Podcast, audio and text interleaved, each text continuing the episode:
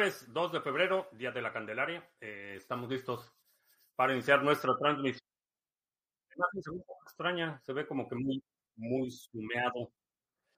Eh, estamos listos para iniciar nuestra transmisión. Estamos transmitiendo en vivo, audio y video vía Facebook, Twitch, Twitter, Odyssey y Members Only en YouTube. Ya tenemos a los miembros de la banda Centavera que se van a unir a nuestras transmisiones en vivo.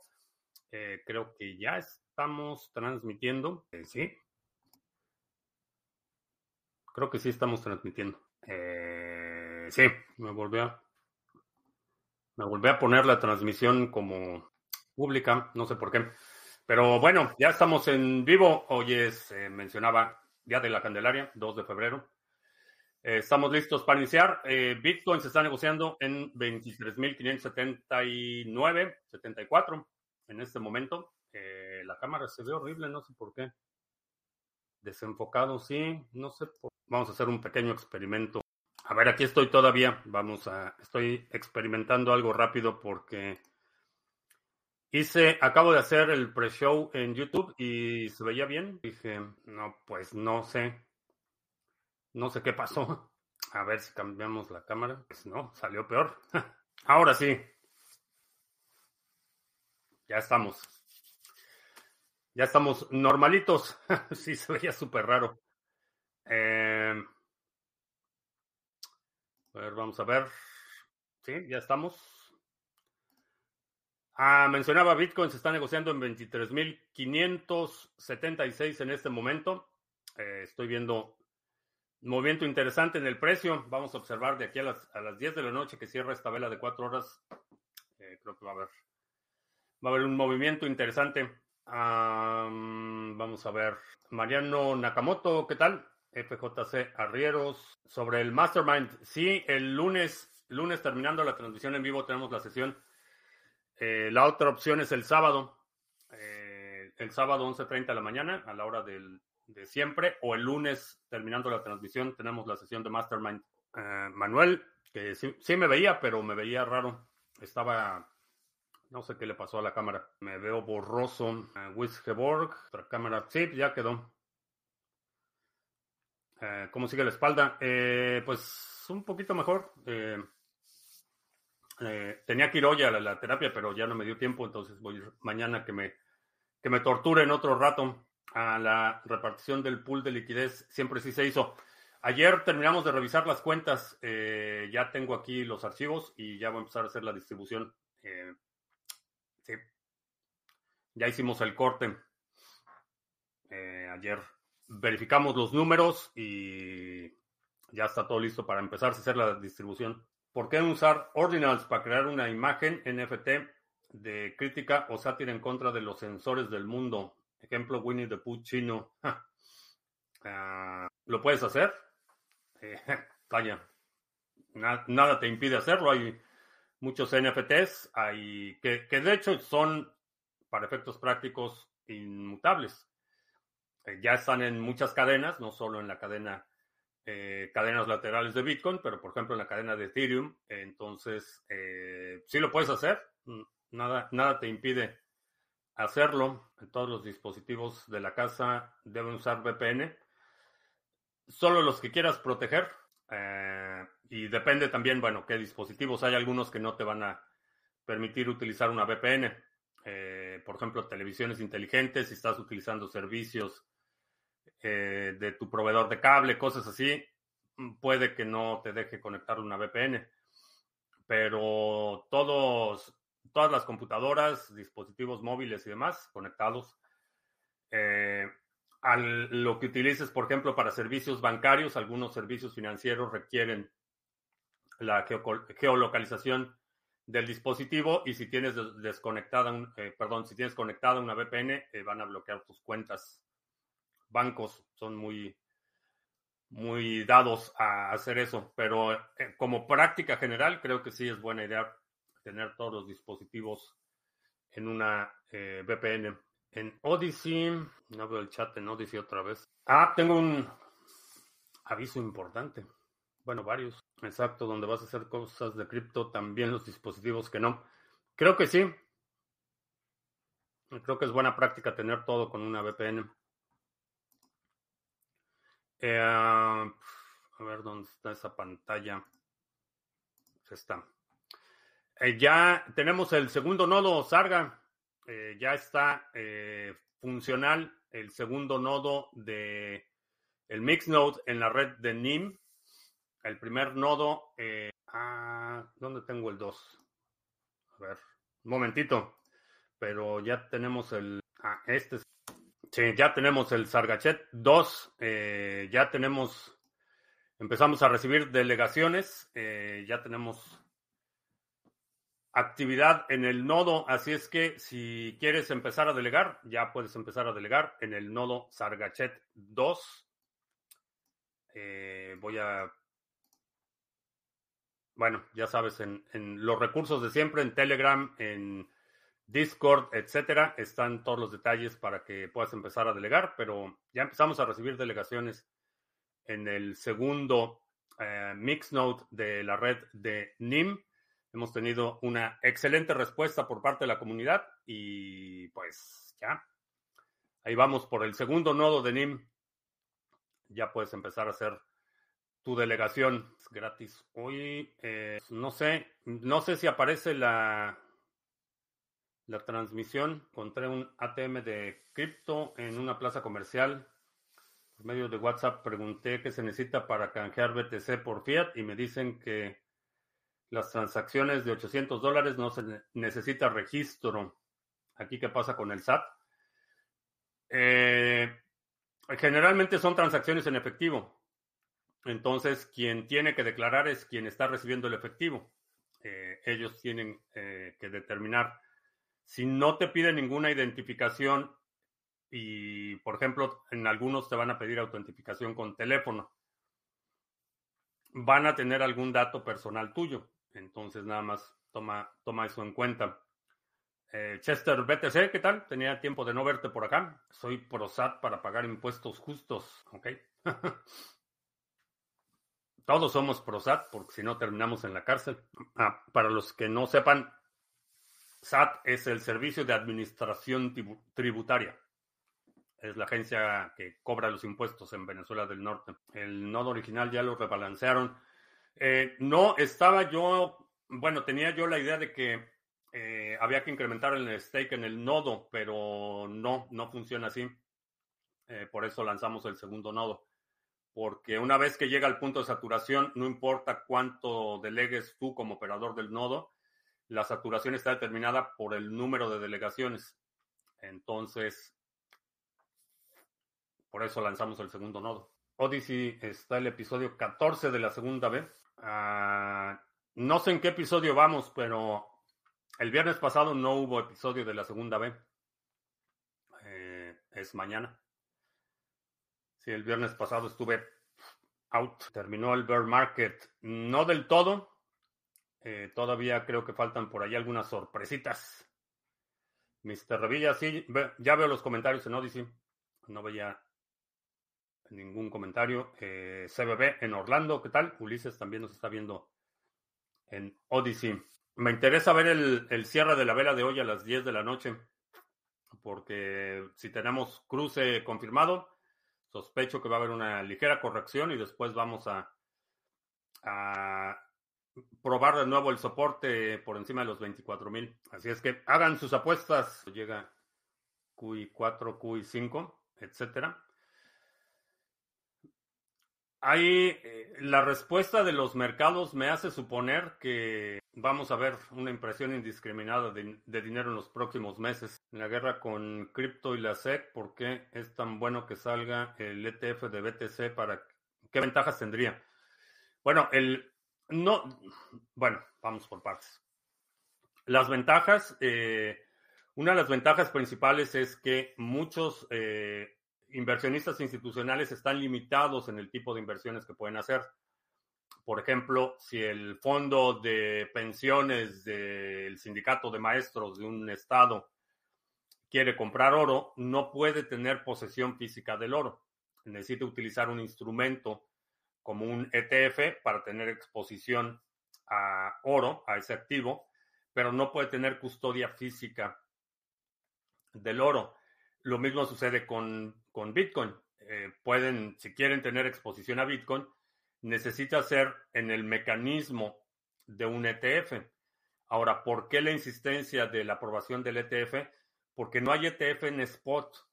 Ese es, ese es el problema, que el ETF que hay es un, uno de futuros de BTC y eso abre puerta a una enorme manipulación. Los mercados futuros son uno de los eh, principales lugares donde se puede manipular el precio y eso lo hemos visto con el oro, con la plata, con algunos metales eh, eh, de uso industrial, por ejemplo, con materias primas.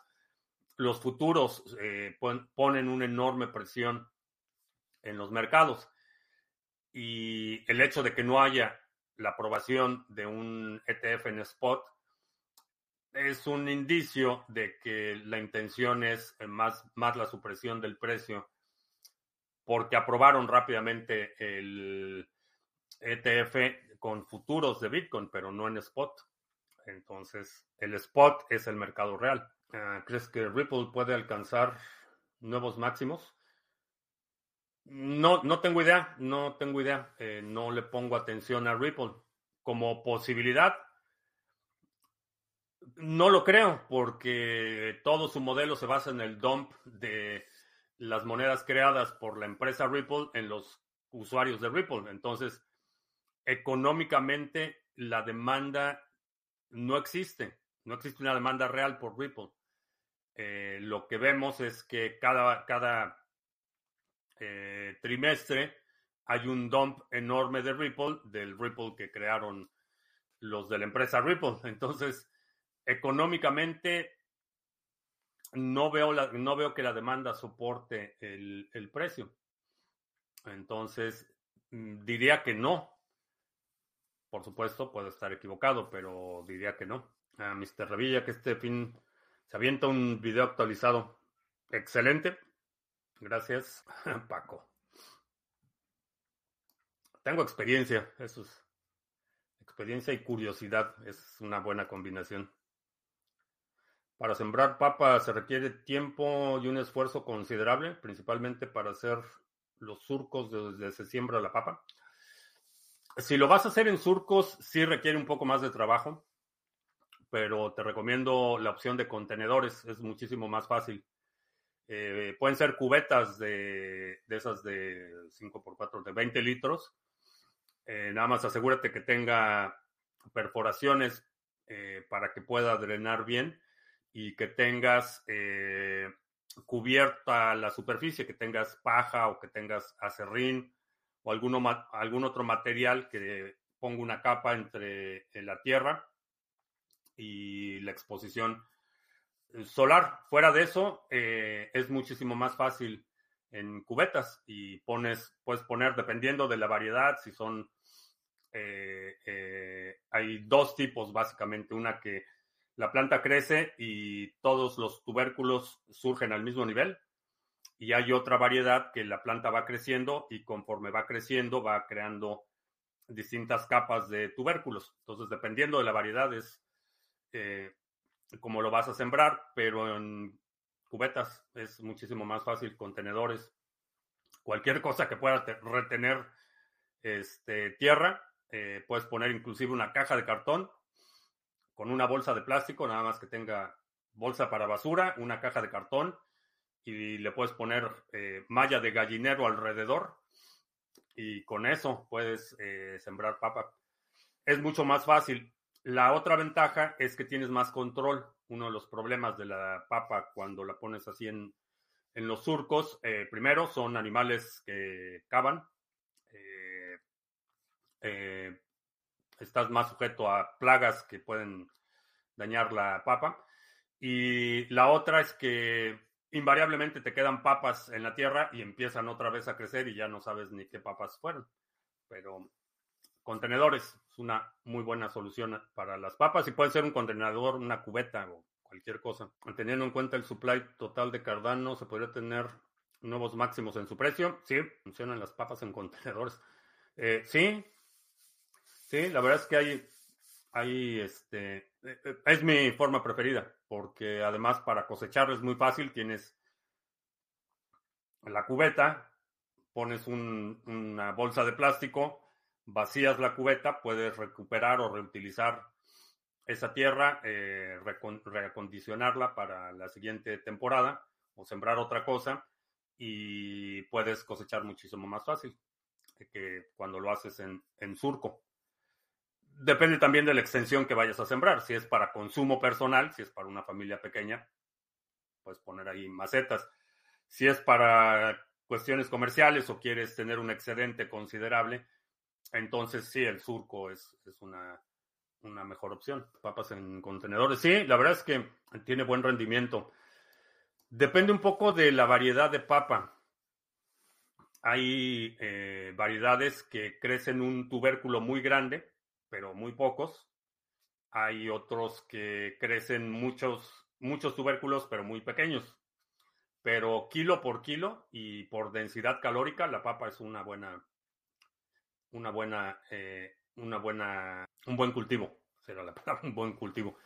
También el otro tubérculo, eh, que es la papa no papa dulce, ¿cómo se llama? Este, remolacha, creo que se llama en español, eh, sweet potato, remolacha o camote, se llama en Venezuela del Norte. Eh, esa también por densidad calórica es muy buena, necesitas un clima un poco más cálido para esa, pero bastante buena. La papa es un alimento de guerra. Eh, no, la papa es un alimento de todas temporadas. Por cierto, voy a hacer hoy en la noche unas papas, que no son ya de las de mi cosecha, porque esas ya se acabaron. Tuve que comprar en el súper. Eh, pero voy a hacer unas papas eh, fritas con tocino, cebolla, chile serrano. Ese es opcional, pero así como guarnición para mi carne. Ya me, ya me dio hambre. Este mes la guerra de Ucrania cumple un año. ¿Aguantarán los rusos otro año? Eh, no. Creo que antes de que termine este año va a haber un, una resolución. Uh, sweet potato no es remolache, es boniato. Mm, creo que, digo, como muchos nombres, es bastante regionalizado. Nunca había escuchado el nombre boniato. En Misiones se cultiva mucho la yuca. Eh, la yuca también es buena alternativa.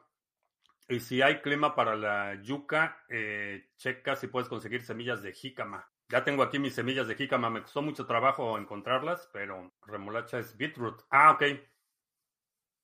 Remolacha, betabel, eh, se llama en Venezuela del Norte betabel.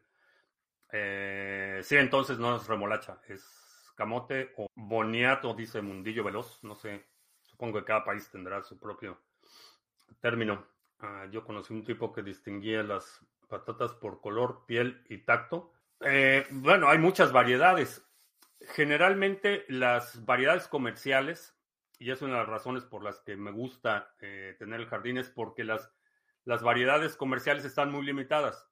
Eh, los agricultores operan a gran escala y la variedad es complejidad para ellos. Entonces, si van a sembrar papa, siembran cientos de hectáreas de exactamente la misma papa y esa eh, va limitando las opciones. Para los que estamos ya entrados, un poco más centrados en kilómetros, eh, pues yo he notado, por ejemplo, que en el supermercado eh, hay cada vez menos opciones en cuanto a variedades.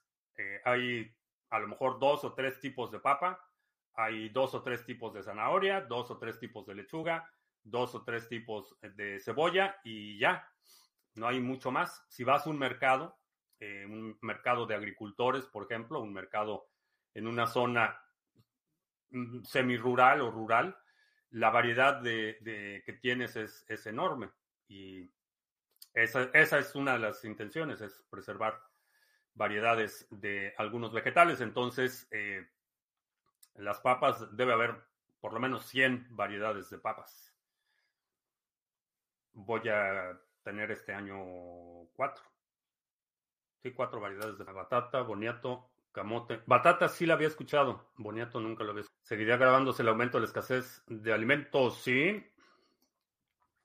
Este año no va a haber cosecha eh, de trigo en Ucrania Y de hecho va a ser un problema de varios años porque buena parte de, la, el sector donde está el conflicto en su máximo en este momento es la parte agrícola, es la parte más plana. Eh, simplemente para demilitarizar toda esa zona, para remover todas las minas antipersonales y minas antitanques que hay, va a ser un proceso de varios años.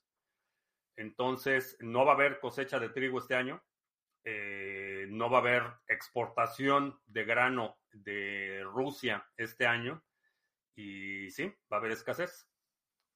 Va a haber escasez. Eh, va a haber problemas en algunos, digo, más allá de los climáticos, va a haber problemas en la cadena de distribución de muchos alimentos. Entonces, asume que sí, no solo van a ser más caros, sino van a ser más escasos este año. Lo bueno de eso es que si estás equivocado, no pasa nada. Si tengo arroz y resulta que estoy equivocado y no hay escasez de arroz, pues tengo arroz. De todos modos, si hay algo seguro es que voy a comer mañana y voy a comer la próxima semana y voy a comer el próximo mes.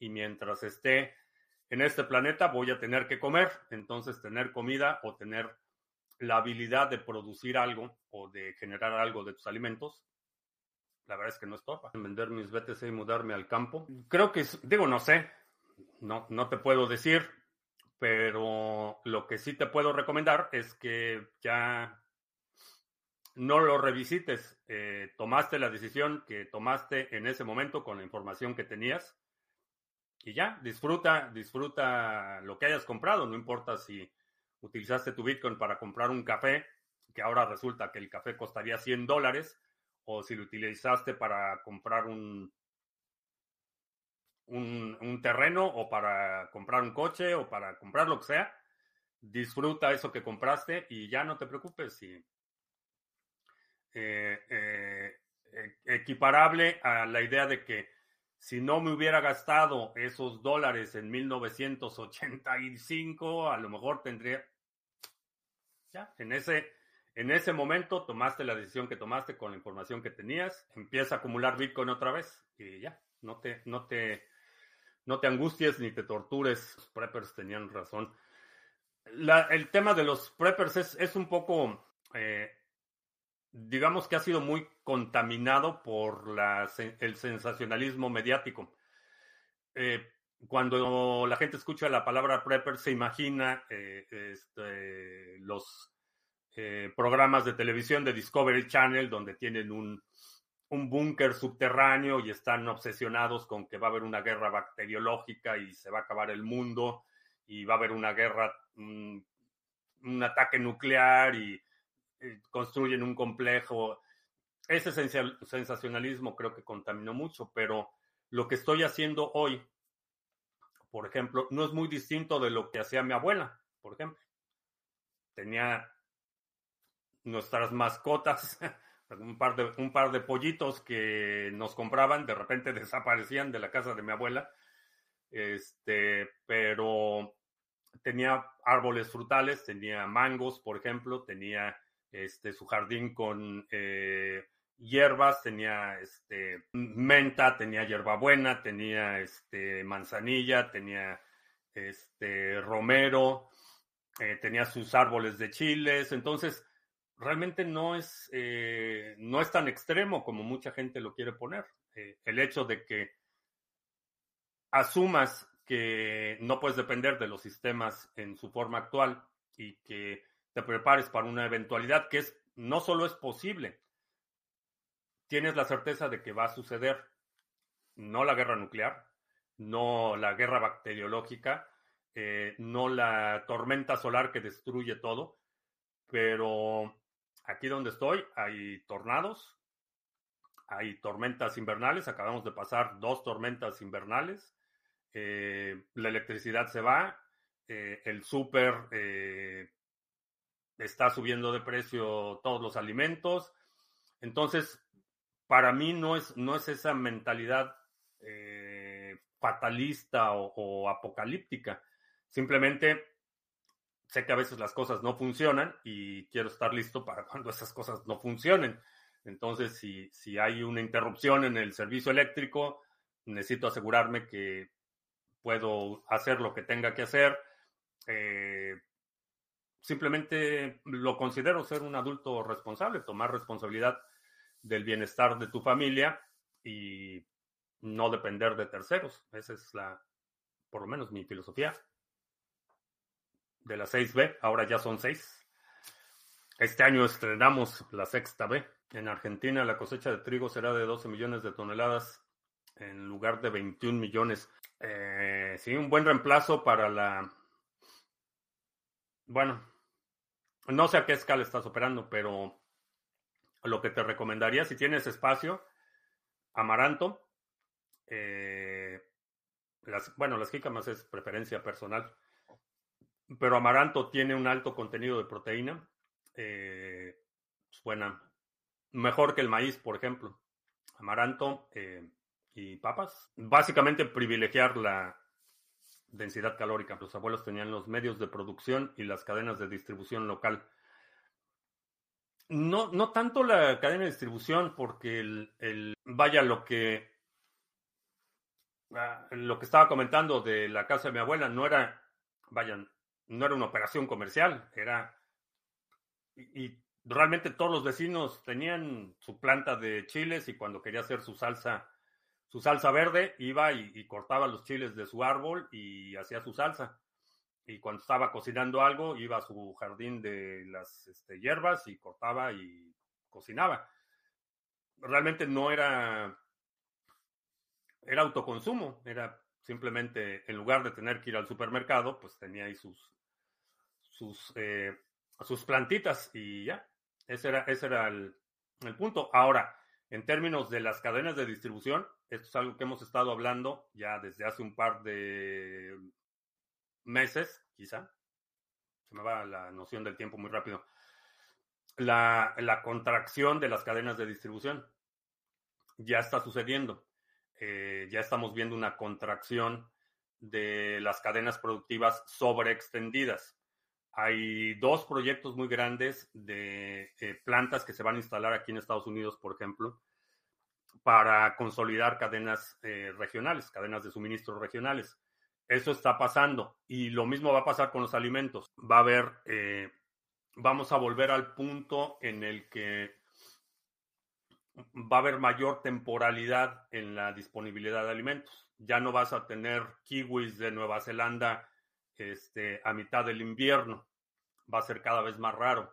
Vas a ver más frutas de temporada. Vas a ver más frutas regionales. Eso, eh, un ejemplo que puse hace tiempo que cultivaban las peras, eh, no me acuerdo, creo que era en Argentina, y las mandaban a Tailandia para empacarlas y luego las vendían aquí en Estados Unidos. Eso olvídalo, ya, ya va a ser historia muy rápido. Lo que vamos a ver son cadenas más consolidadas y, eso va a tener impacto local.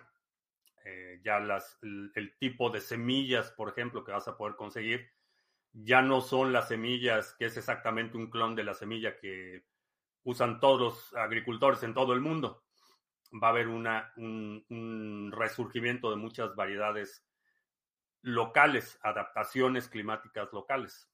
Eh, el tema de los eh, fertilizantes se va a tener que reajustar. Mi abuelo tenía finca, recuerdo los paseos, pero luego nadie en la familia quiso hacerse cargo.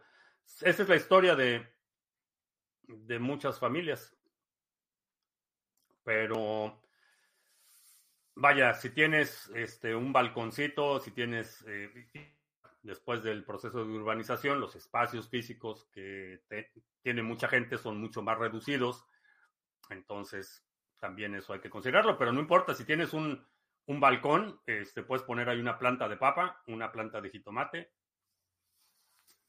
y empezar a producir algo, eh, hacer germinados o microgreens, que son microverdes. Ah, ¿Cómo piensas que se pueda poner los precios de Bitcoin? Estaban pensando poner los precios de la biomasa en Bitcoin, de la biomasa que no se puede utilizar en Bitcoin. Eh, no, no me queda claro eso. 100 satoshis por kilogramo de... ¿De qué? ¿De qué hablamos? Para, si estamos hablando de establecer precios, Utiliza la moneda fiat como precio de referencia. Eso eh, y convierte a fiat eh, cuando recibas el pago por lo que estés vendiendo, lo conviertes a Bitcoin. Todavía hay mucha fricción en, la, conceptualización de los precios denominados en Bitcoin. La gente eh, somos muy dados a redondear números. nos gusta reducir la complejidad. Tenemos la adaptación biológica para reducir la complejidad y establecer patrones. Es una de las razones por las que cuando los supermercados ponen precios terminados en 99, no redondeamos hacia arriba, sino que vemos el primer número y asumimos que es ese número. Es un, proceso mental que ha sido estudiado eh, hasta el agotamiento, pero son números enteros. El problema de los precios en Bitcoin es que son fracciones y generalmente tienden a ser fracciones muy pequeñas. Entonces, la representación mental o la abstracción se vuelve al punto que es difícil entender o, comparar o tener una referencia en términos de precio. Eh, por eso mucha gente ha propuesto que, que, el Satoshi se vuelva la unidad. De esa forma ya sé que son 100 Satoshis o que son 5000 Satoshis, pero si ves un precio denominado en Bitcoin, necesitas ponerte a contar cuántos ceros son y después decir, bueno, cuántos son 100 mil o son 5 mil o son 50 mil o eh, introduces una enorme cantidad de fricción.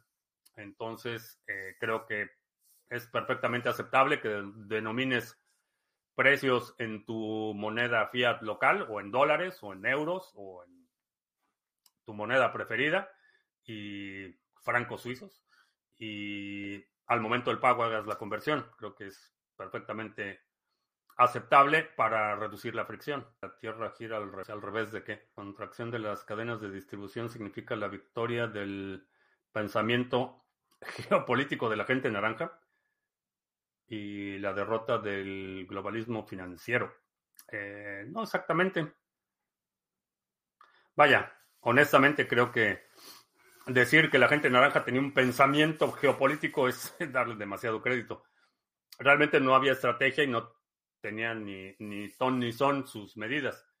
Eran ocurrencias. Eh, lo que se le ocurrió de poner tarifas eh, eh, arancelarias a las lavadoras, por ejemplo, es totalmente ridículo. una ocurrencia mañanera, eso de que tenía pensamiento geopolítico. no hay tal porque nunca hubo una solución. Esa es, una de las características de muchos populistas que realmente no hay, no hay ninguna, no proponen ninguna solución, eh, no, proponen un modelo mejor, eh, simplemente fustigan, denuncian, señalan, pero realmente no hay, no hay solución, no hay, no hay con qué reemplazarlo. Y ese es el problema cuando tienes una economía enormemente integrada, no la puedes reemplazar con el vacío se necesita una política mucho más integral, se necesita una política mucho más eh, planeada. Y, el ejemplo, y no me gusta darle demasiado crédito al no soy ese, porque sé que no es, no fue iniciativa suya, pero por ejemplo, lo que, lo que hizo esta administración con los chips de alta gama fue una estrategia mucho más, eh, mucho más planeada. No solo se imponen sanciones, sino que hay una respuesta de eh, estimular la producción nacional. Hay una, una, un sustituto de las cadenas de suministro y hay un, sustituto que permite reactivar la actividad económica. Simplemente sancionar con aranceles, que además esos aranceles no los, contrario a lo que decía la gente naranja, no los pagan los países. Cuando tú le pones eh, aranceles a un producto, esos aranceles los pagan los importadores de ese producto y al final los consumidores de ese producto. No los paga el país de origen. Eh, entonces, eso de que tenía pensamiento, como dijiste, filosofía, muy generoso de tu parte, vamos a ponerlo así. Ah, ¿Cómo le dirías a un grupo de personas que se gana dinero con los pools como los que administras, a diferencia de inversiones tradicionales, su ventaja sobre los bancos o invertir en acciones. Bueno, la, la principal ventaja es que no pierdes la custodia. Tienes un retorno que, dependiendo del país en el que estés y de la volatilidad y del activo y de otras cosas, tienes un retorno que supera tu inflación, primero. Segundo, no pierdes la custodia, puedes retirar eh, esa inversión en cualquier momento. Obviamente, si es en Ontology, tienes que esperar hasta la siguiente ronda, o si es en Harmony, tienes que esperar siete días, etcétera. Hay un, hay un, un protocolo, pero ese protocolo no requiere la intervención humana. No hay un ejecutivo del banco que va a aprobar el retiro. No hay un departamento de riesgo que puede interrumpir la transacción. Esa es, esa es la, la, enorme ventaja. La otra es la liquidez. La mayor parte de estas inversiones son altamente líquidas. No son bonos de la tesorería, no son certificados de depósito que expiran en 30 días o en 28 días o en 90 días. La mayor parte de estas inversiones eh, puedes retirar y liquidar en un par de días. Entonces tienen una liquidez global, no pierdes la custodia de esos fondos y todos los procesos son a nivel de protocolo. El, el, único riesgo significativo, y esto se puede mitigar con un poco de planeación, es la volatilidad. Ese es el único riesgo. Y definitivamente es un riesgo que para mí, digo, no tiene ni siquiera comparación, pero pero es un riesgo que desincentiva a mucha gente que, que de otra forma podría eh, obtener ganancias considerables invirtiendo en el sector. Eh, ¿Qué opinión tengo de la masonería? Creo que es un, un grupo anacrónico al que se le da demasiado crédito por muchas cosas que, por lo menos en los tiempos modernos, no tienen. En su momento sí tenían una influencia enorme, eh, particularmente en el eh, digamos que el siglo XIX eh, sería un periodo de expansión y una influencia enorme. Finales del XVIII, siglo XIX, tuvieron una influencia enorme. Hoy en día es un vestigio de una clase política aspiracionista, con la, la sombra de lo que solía ser la masonería. La gente naranja era tan torpe que no fue capaz de iniciar ninguna guerra o invasión. Eh, pues eso de que no inició una guerra fue pues, eh, cuestionable, pero no terminó las guerras. Eh, autorizó la venta de miles de millones de dólares de armamento a Arabia Saudita, por ejemplo, para sus operaciones en Yemen. Eso no era así como que candidato al Premio Nobel de la Paz. Pues no. No, fue... el, el presidente de Estados Unidos es el principal vendedor de armas. Eso digo, cualquier persona que, que, más o menos observe la historia del país, no, no, importa quién sea el presidente, el presidente es el principal proveedor de armas, es el principal vendedor de armas en el mundo, es el principal representante de los intereses estratégicos de Estados Unidos en el mundo. Aun cuando en la retórica la gente naranja era muy anti-establishment, a pesar de que él es un, fue un multimillonario que aprovechó su posición para enriquecerse a costa de eh, el, abuso del sistema legal, fiscal, etc. Eh, él era parte del establishment desde que nació, eh, no por mérito propio. Pero la realidad es que en términos de política exterior, cero sustancia, ceros logros considerables. desestabilizó eh, mucho la, eh, la cooperación internacional, pero sin ninguna consecuencia significativa. Pasó su tiempo y todo se quedó en un discurso vacío. No había una política exterior, no había un plan de nada, ni de política interior, ni, ni de nada. No había planes, no había estrategia, no había una retórica populista hueca. Como puedes ver, no soy fan de la gente naranja. Un viejo masón me dijo que hoy en día cualquier idiota es masón, se necesita cobrar cuota social. Eh, sí, es, es un vestigio. Gente naranja lanzó drones para ciertos targets. Sí, de hecho, eso de que no, no inició ninguna guerra no fue por su mérito propio. Eh, no sé si se acuerdan del misil que mató a un eh, general del ejército de Pakistán. La única razón por la que no, eso no se desencadenó en un conflicto generalizado fue porque hubo intervención de otros eh, intereses globales que mitigaron la situación, pero, pero no fue por porque tuviera un, plan o algo. Eh, y repito, la situación en Yemen, dos mil millones de dólares en armas a Arabia Saudita. Si me apoyas con los links de los pools, eh, sí, están, que bueno que me recuerdas porque ya es...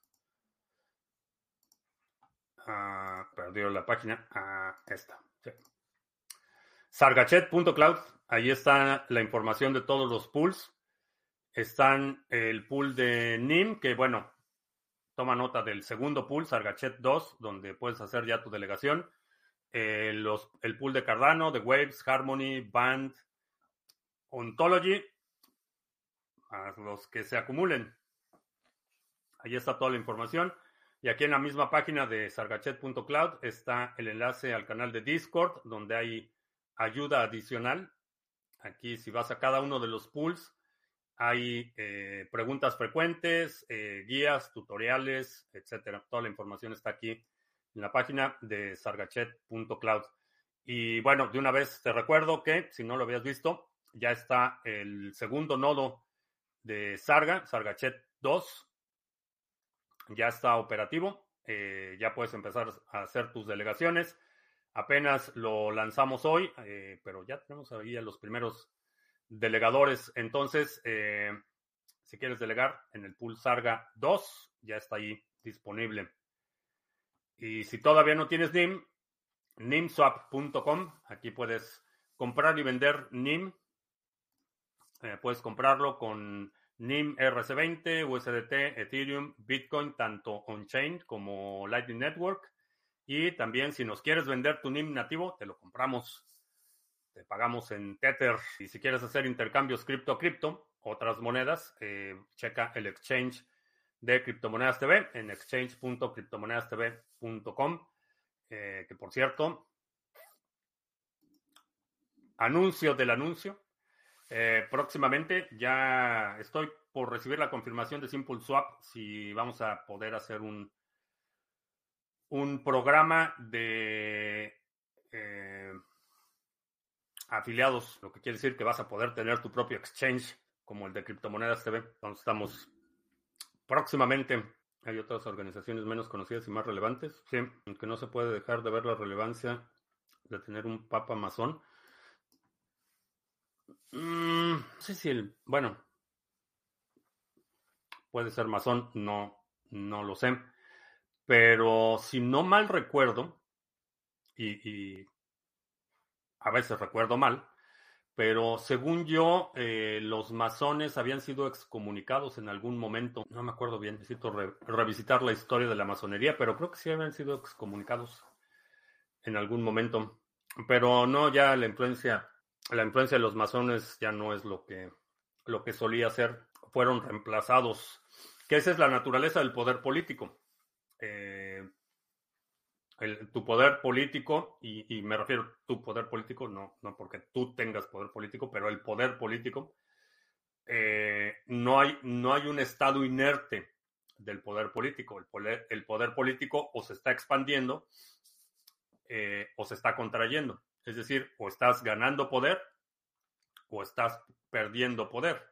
Eso de mantener el poder es una, una ilusión que ha causado tragedias en muchas familias, pero el poder no lo puedes mantener. O, lo estás expandiendo o lo estás perdiendo. No hay, no hay de otra. Es una de las razones por las que este fenómeno que hemos visto de la expansión constante del Estado es un proyecto que es, es no lo puedes detener porque la, la, alternativa es que el gobierno pierda poder y no están dispuestos a hacer eso.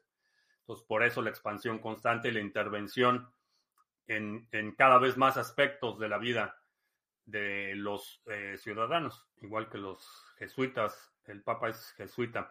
Bueno, los jesuitas, eso sí es otra historia, pero, pero no, no son lo mismo. Los jesuitas y los masones no son lo mismo.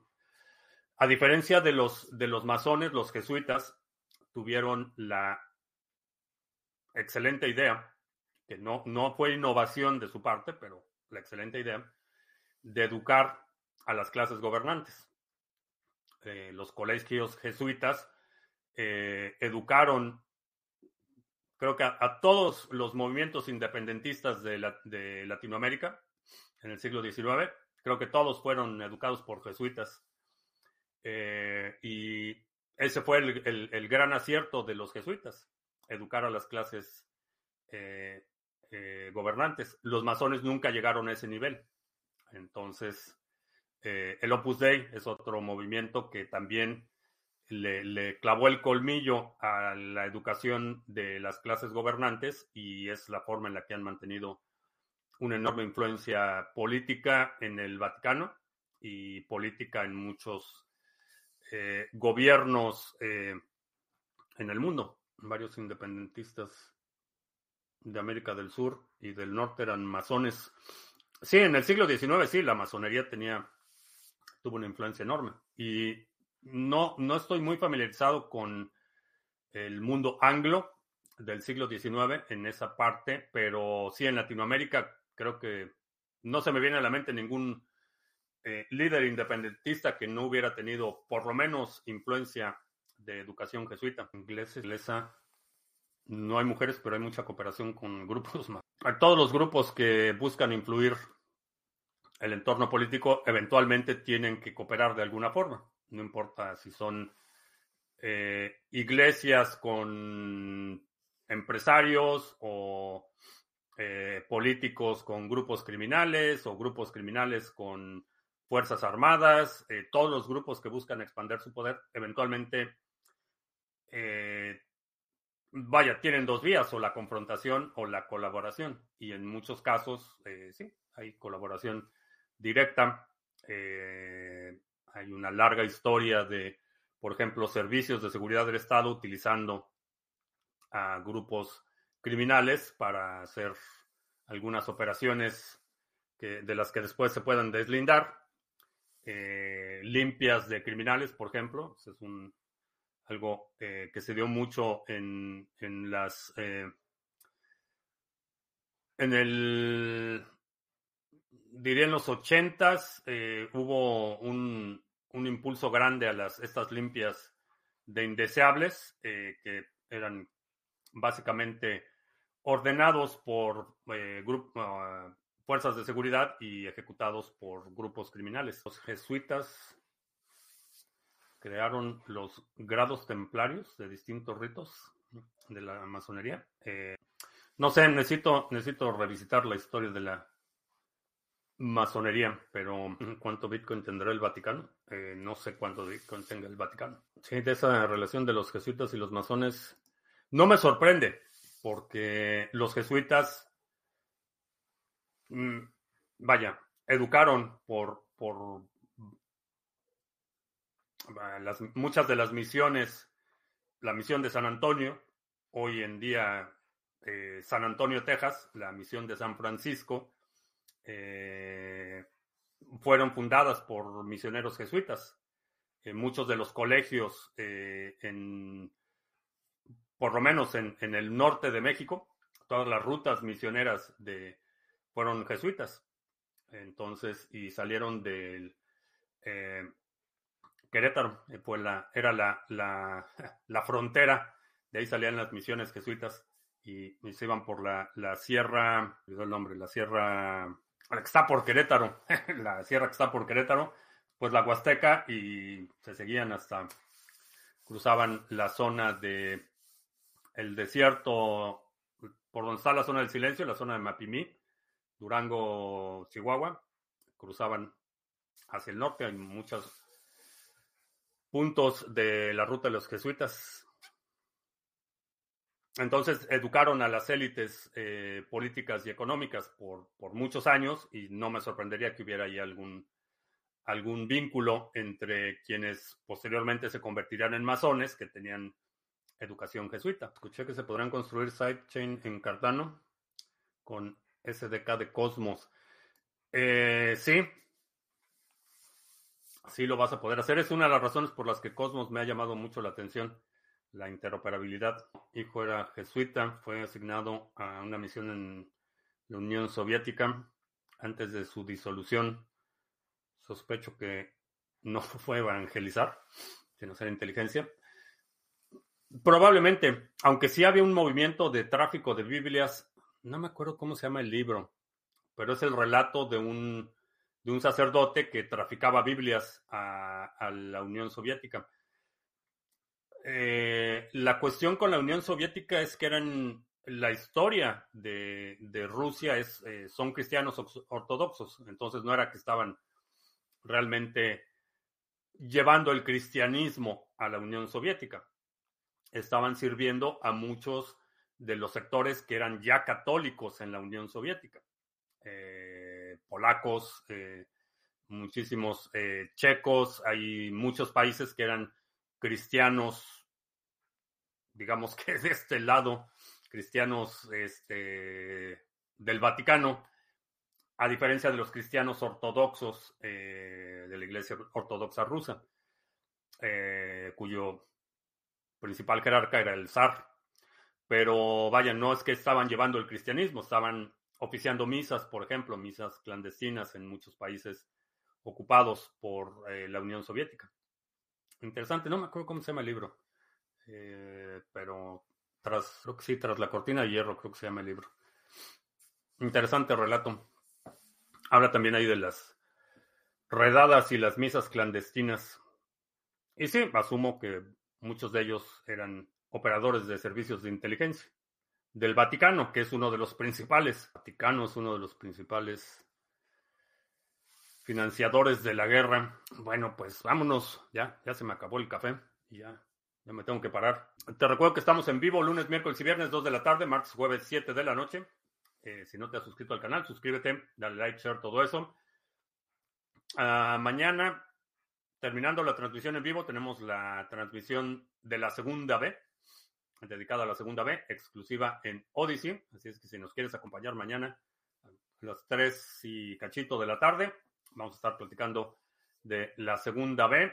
Bueno, a reserva de confirmarlo, sábado o lunes eh, son las opciones para la llamada de los que están participando en Acción 2023 en Mastermind. Eh, vamos a confirmarlo.